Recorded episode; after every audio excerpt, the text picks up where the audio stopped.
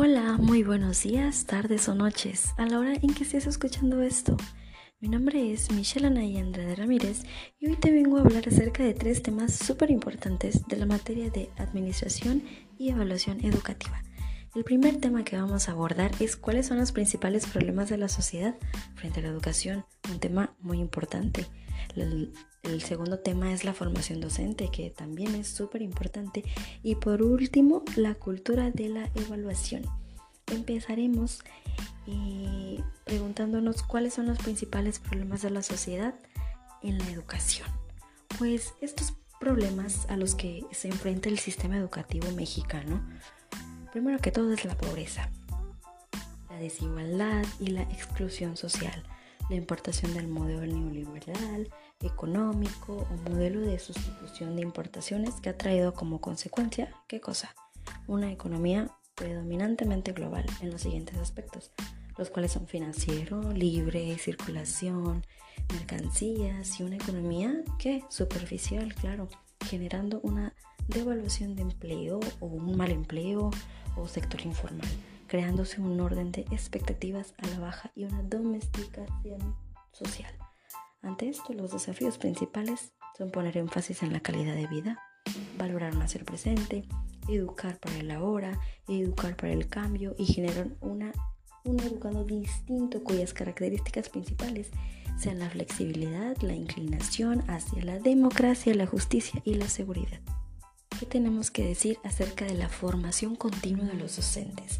Esto es sumamente importante porque los docentes siempre se tienen que actualizar. La formación continua es un proceso sistemático de capacitación, actualización y profesionalización del personal educativo, o sea, los docentes, los maestros. Eh, pues esto nos va a permitir garantizar su dominio disciplinar, pedagógico y didáctico a través de, de, de cursos, talleres, diplomados, propiciando experiencias diversas en las que se pongan en práctica capacidades, habilidades y valores para poder interactuar eh, pues, con los estudiantes y sus contactos en ambientes armónicos y de aprecio por el arte y la cultura. También es eh, de, de importancia mencionar que los docentes siempre se tienen que estar actualizando. ¿En qué? ¿Ustedes en qué creen? ¿En las TICs? Claro que sí.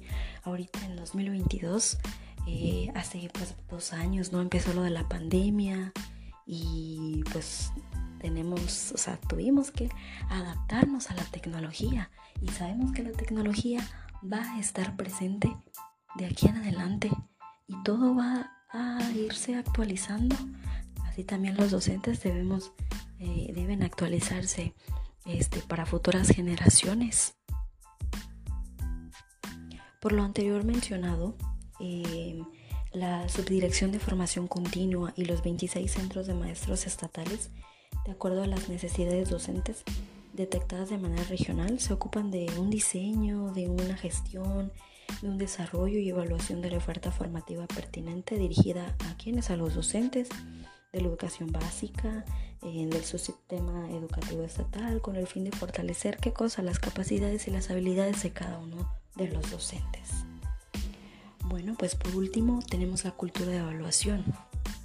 ¿Qué significa esto?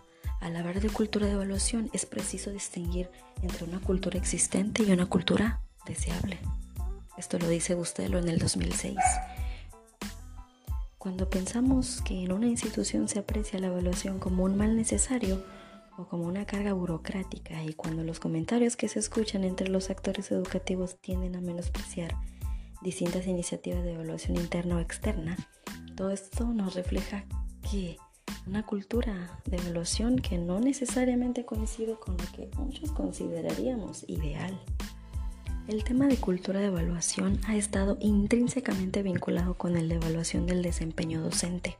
Esto lo dice Ibarra en el 2000 y Tirado en el 2003. Eh, por ejemplo, Tirado 2003 afirma que existe una natural resistencia de la mayoría de los docentes hacia la evaluación, lo cual resulta comprensible, dado que es más cómodo y tranquilo no tener que rendir cuentas. El problema no es la creación o el actuar de cientos organismos evaluadores, sino la evaluación y sus posibles consecuencias. Ante esto, hace falta generar ¿qué? una nueva cultura de evaluación, lo que implica tener valores socialmente compartidos. Dar cuenta de nuestras responsabilidades y afrontarlas, es decir, estar abiertos y promover que se evalúe el producto de nuestros compromisos. Por otra parte, y para finalizar, en un estudio donde se recopilaron 26.000 cuestionarios de evaluación de mil instituciones y docentes destacan la importancia de legitimar la gestión institucional en las organizaciones educativas, tomando en cuenta que uno de los elementos estriba en el derecho de los alumnos a opinar sobre el desempeño docente de sus profesores. ¿Ustedes qué opinan acerca de estos tres temas súper, súper importantes? Con esto finalizamos y espero que les hayan gustado estos tres temas. Nos vemos en la próxima. Adiós.